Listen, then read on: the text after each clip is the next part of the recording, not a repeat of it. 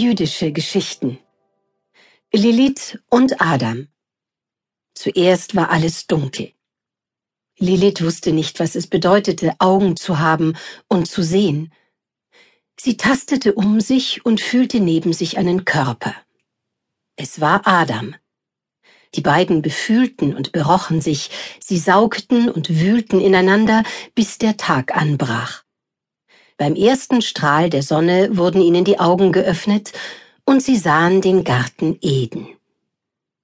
Der Garten Eden zeichnete sich dadurch aus, dass es immer genug gab. Genug zu essen und genug zu trinken. Und nicht nur das. Das Essen war auch äußerst schmackhaft. Früchte, Nüsse, Gemüse, Getreide. Wenn Lilith das klare Wasser der paradiesischen Quellen trank, fühlte sie sich selbst ganz klar werden. Wenn sie Honig leckte, wurde sie selbst ganz süß. Wenn sie die weiße Milch der Gazellen trank, erwachte die Freude an eleganten Bewegungen in ihr. Wenn Lilith und Adam Wein tranken, kam ein Gefühl über sie, das war so fein und doch so stark, dass sie nicht wussten, welchen Namen sie ihm geben sollten. Lilith nannte es schließlich Ekstase. Im Garten Eden zu leben war eine einzige Wonne.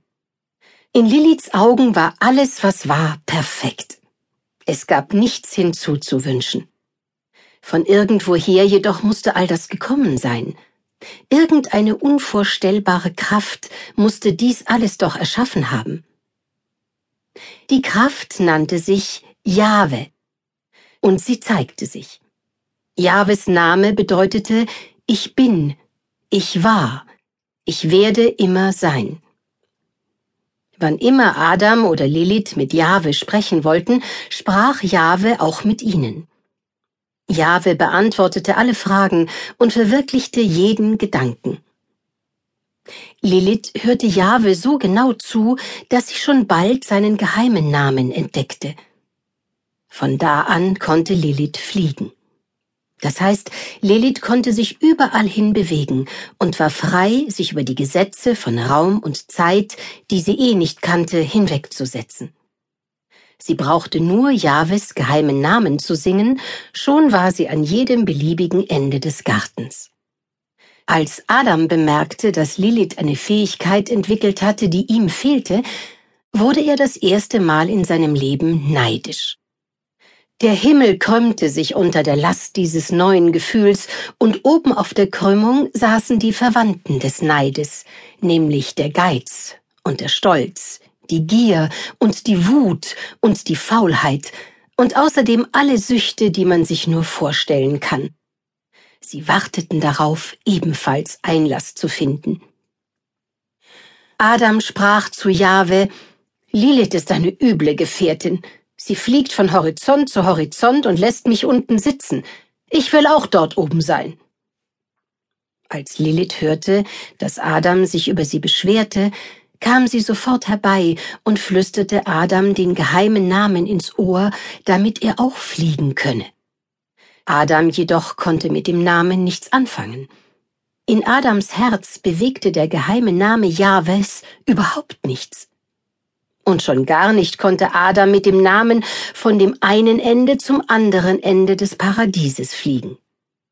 Adam wurde darüber wütend, und sein Herz füllte sich mit Hass anstatt mit Liebe, und er hätte Lilith geschlagen, wenn sie sich nicht hinter Jahwe in Sicherheit gebracht hätte. Jahwe sagte, Adam, wenn du frei sein möchtest und fliegen willst, musst du selbst meinen geheimen Namen finden. Mein geheimer Name ist für jeden Menschen anders. Ich habe ihn genauso in dein Herz geschrieben, wie ich ihn in Liliths Herz schrieb.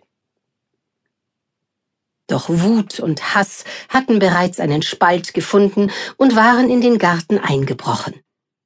Adam zeigte auf seinen starken und stattlichen Körper und polterte Ich bin ein Mann, ich kann es nicht ertragen, dass diese Frau klüger ist als ich dass sie etwas kann, was ich nicht kann. Du liebst sie gewiss mehr als mich. Ich vertraue dir nicht mehr. Wenn du mich genauso liebst wie sie, dann mach eine neue Frau für mich. Ich will mit Lilith nichts mehr zu tun haben. Sie soll verschwinden.